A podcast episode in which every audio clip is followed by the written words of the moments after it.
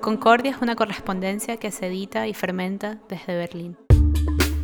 Bienvenidos a este podcast dedicado al cruce entre la literatura, la fermentación y las hierbas. Les habla Rebeca Pérez Jerónimo, editora de Ediciones Concordia, lectora y fermentista. Han pasado varias semanas desde la última vez que lanzamos un episodio, y sabemos que el tiempo en Internet se multiplica por mil, es decir, estábamos desaparecidas.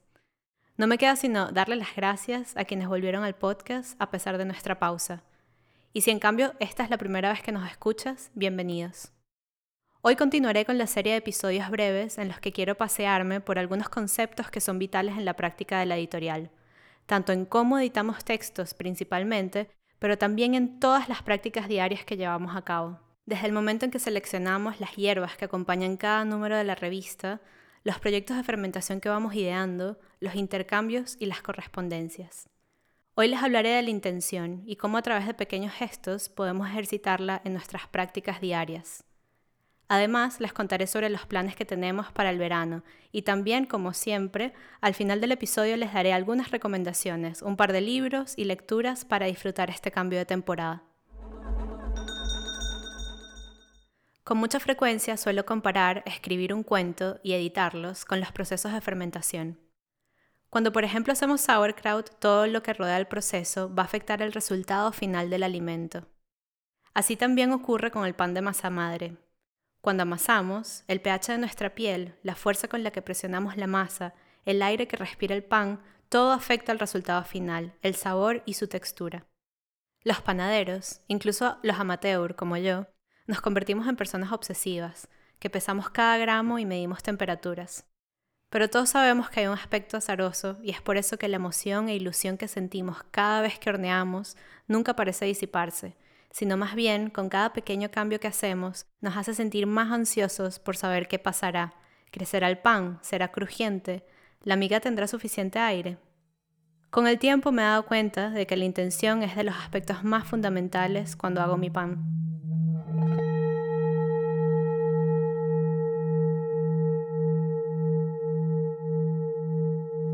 Casi un lugar común cuando te dicen que hacer pan es meditativo, pero te mentiría si te dijera que no es cierto, porque lo es. Amasar y supervisar cada hora de la producción resulta ser una práctica muy reposada, laboriosa pero reflexiva. Con esto quiero decir que hay una descarga emocional y ese movimiento de energías, cuando encuentran su cauce en una intención, también le dan cierto sabor al pan. La intención es un ingrediente más que colabora y nos vincula con la masa. Sospecho que es por eso que cuando el resultado final de alguno de mis panes no es óptimo, entre comillas, de igual forma siempre encuentro algo en él que resuena en mí. Y es precisamente algo de mí que quedó amasado en él, que me devuelve la mirada, o más bien, regocija mi vista y alimenta mi cuerpo. Lo mismo o algo similar pasa con la literatura. Quizás si pensamos en la escritura, siento que es importante reposar la idea de intención al escribir una historia. Pensar en por qué contamos una historia, cómo la contamos, con qué la contamos. Todo ello proviene de ese lugar en el que con intención nos volcamos a la hoja en blanco. Hay cierta entrega y transferencia de una misma en ese momento. Y creo que esa sensación nos hace tener esa cercanía con nuestros textos que nadie más podría tener. Muchas veces esa intención se traduce en la escritura de un cuento muy bueno, otras veces el cuento quizás no es tan increíble, pero aún así me ha pasado que incluso de esos cuentos, aquellos que quizás no les muestro a mis interlocutores y que no quisiera que salieran a la luz, rescato alguno que otro párrafo o la idea vuela de una historia a otra. Es como si nunca pudiéramos renunciar a esas palabras escritas. Y, en gran parte, creo que le debemos esa fidelidad a los textos, al grado de intencionalidad que imprimimos cuando los escribimos. Hay un aspecto muy importante en nuestra práctica editorial y es el intercambio, las conversaciones, la correspondencia. Trabajar con escritoras no se trata de un pacto unidireccional, en el que pedimos un cuento y el mismo aparece en nuestro buzón de entrada.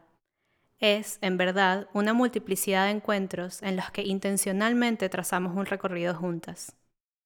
Últimamente he estado estudiando una gran diversidad de granos y cereales, a través de los cuales busco expandir y, si tengo suerte, desbordar mi paladar con nuevas combinaciones. Así como varios granos pueden lograr un mayor rango de sabor, lo que siento que se puede lograr a través de un intercambio intencional y colaborativo es también expansivo. En la medida en que se abre el espacio para conversar y dialogar ideas, ocurre un intercambio intencional que nos moviliza más allá de la posibilidad de la palabra escrita en papel. De cada una de las invitaciones que he hecho en Concordia, valoro la generosidad de cada una de las colaboradoras y la oportunidad que me dieron de conocerlas un poco más. Siento que la literatura es nuestro espacio seguro, un espacio donde desde la editorial esperamos darle lugar a los experimentos de cada una de las invitadas. En este marco intensivo e intencional, siento que cambiamos a través de nuestras colaboraciones. Y lo importante en este sentido son las transformaciones que ocurren en este intersticio. Debemos buscar y trabajar historias que se desarrollen a través de este vaivén que convierte la casualidad en acontecimiento y hace del trabajo grupal una diferencia. A medida que hemos iniciado esta práctica en nuestro laboratorio, nos hemos dado cuenta que en verdad estamos mezclados con otros, incluso antes de comenzar cualquier colaboración.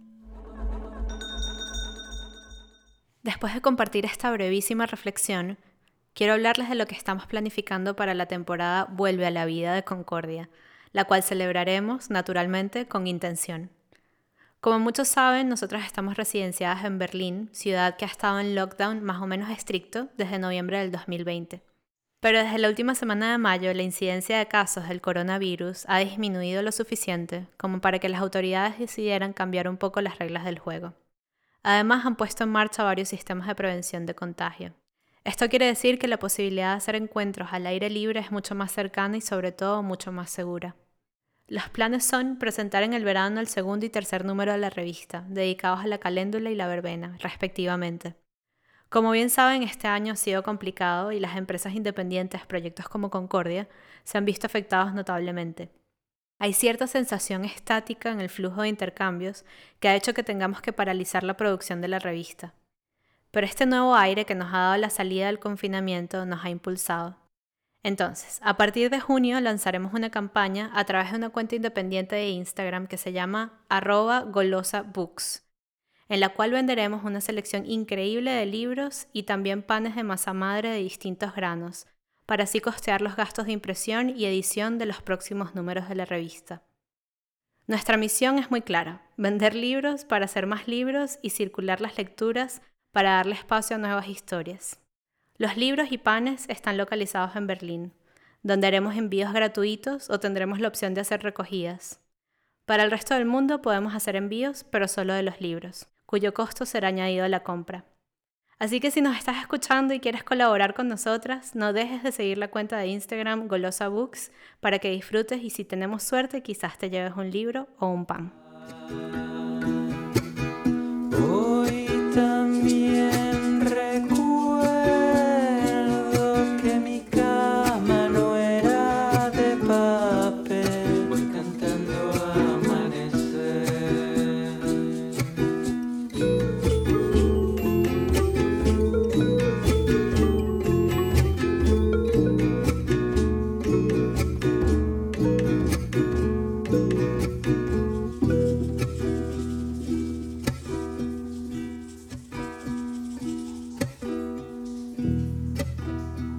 También tenemos unas fechas confirmadas en las que estaremos de vuelta en las calles. El domingo 13 de junio estaremos en un mercado de pulgas en Berlín, en Neukölln, y el domingo 20 de junio participaremos en otro mercado en Berlín llamado Souls for Food, organizado por Arts of the Working Class, en el cual compartiré stand junto a Despensa Studio, mi otra mitad. Allí presentaremos una librería metabólica itinerante donde abriremos las puertas de la despensa con un selecto menú de fermentación y una variedad de productos frescos, entre ellos mezclas de hierbas para hacer té, libros, revistas, sauerkrauts, panes de masa madre, kimchi y mucho más. Todos los detalles en la descripción del podcast. Aunque ya no es mayo, les quiero recomendar un libro que me leí en ese mes, porque es el mes de mi cumpleaños y el mes de las flores. No sé en qué momento hice el cambio, pero desde hace unos años soy el tipo de persona que disfruta mucho cumplir años. Creo que se debe a que me siento afortunada por las personas que me rodean y celebran mi vida, pero también porque amo recibir regalos y esta ocasión es la oportunidad perfecta para recibirlos. por eso que el libro que pongo sobre la mesa hoy es el regalo que me di a mí misma en mi cumpleaños. El día de mi celebración viajé a un bosque berlinés y leí Voyager, el último libro de la Nona Fernández, una escritora chilena increíble que si no la han leído les recomiendo que busquen ya mismo La Dimensión Desconocida. Pero también podrían empezar con este libro que me convocó, un libro de ensayos o más bien textos memoriosos de la autora. La historia narra momentos en los que la autora acompaña a su madre en una época de exámenes médicos y exploraciones a su cerebro, lo cual en paralelo hace que ella nos pasee sobre analogías en las que la memoria y los recuerdos funcionan como constelaciones. Les dejo un fragmento del libro leído por Madeline.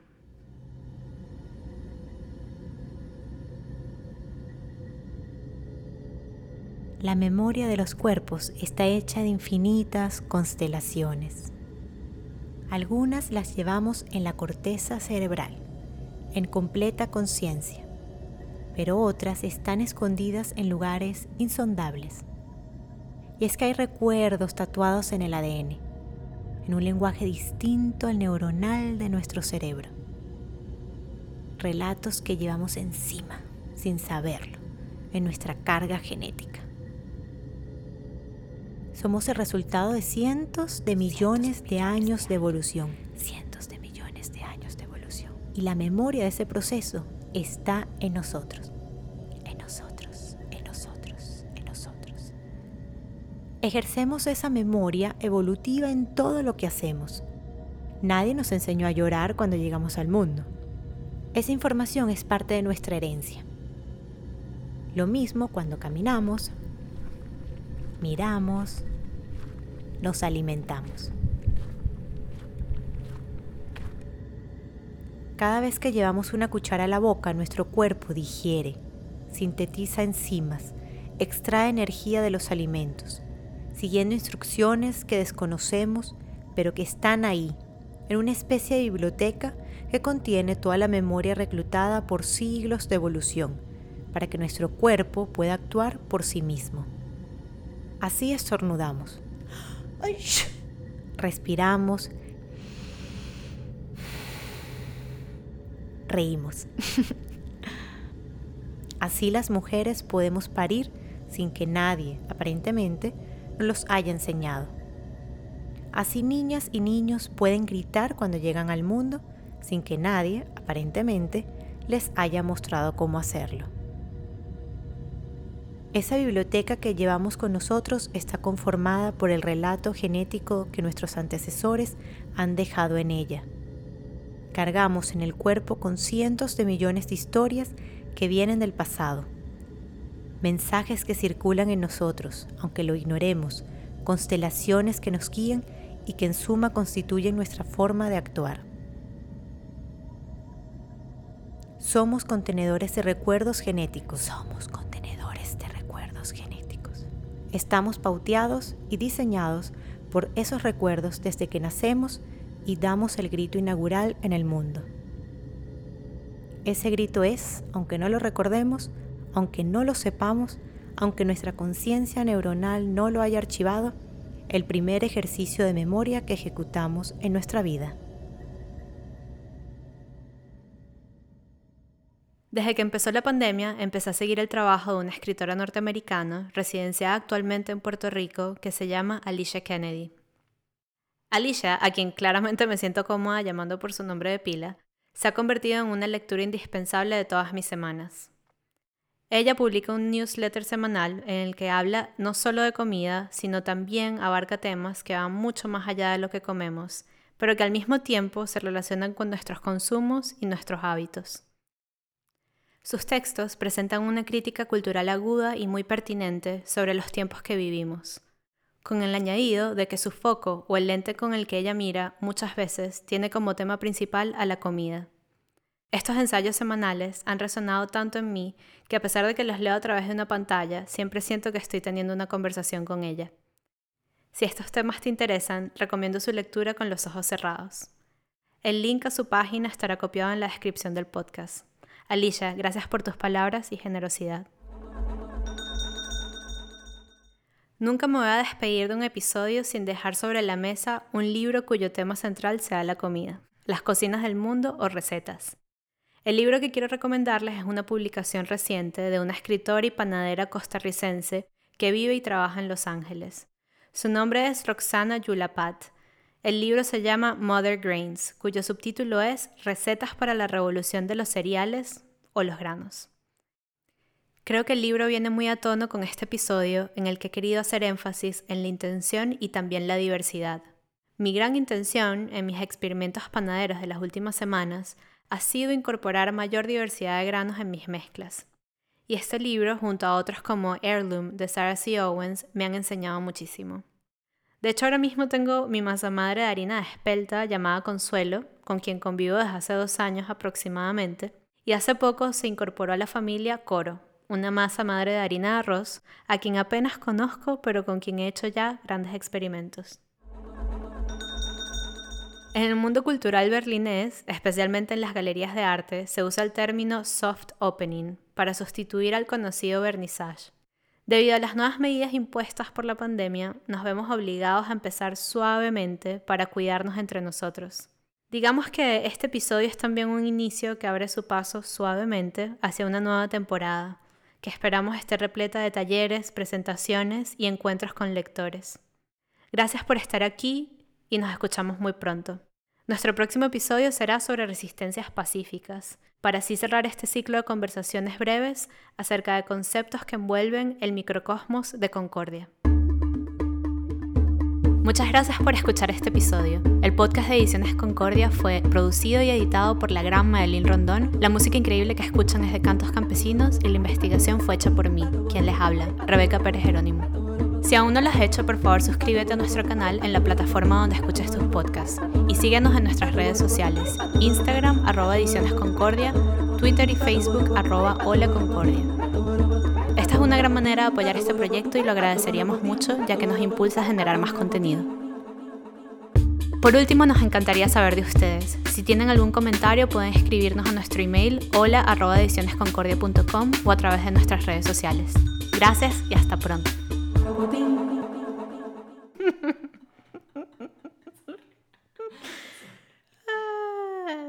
No, tienes que pararme, mucha risa.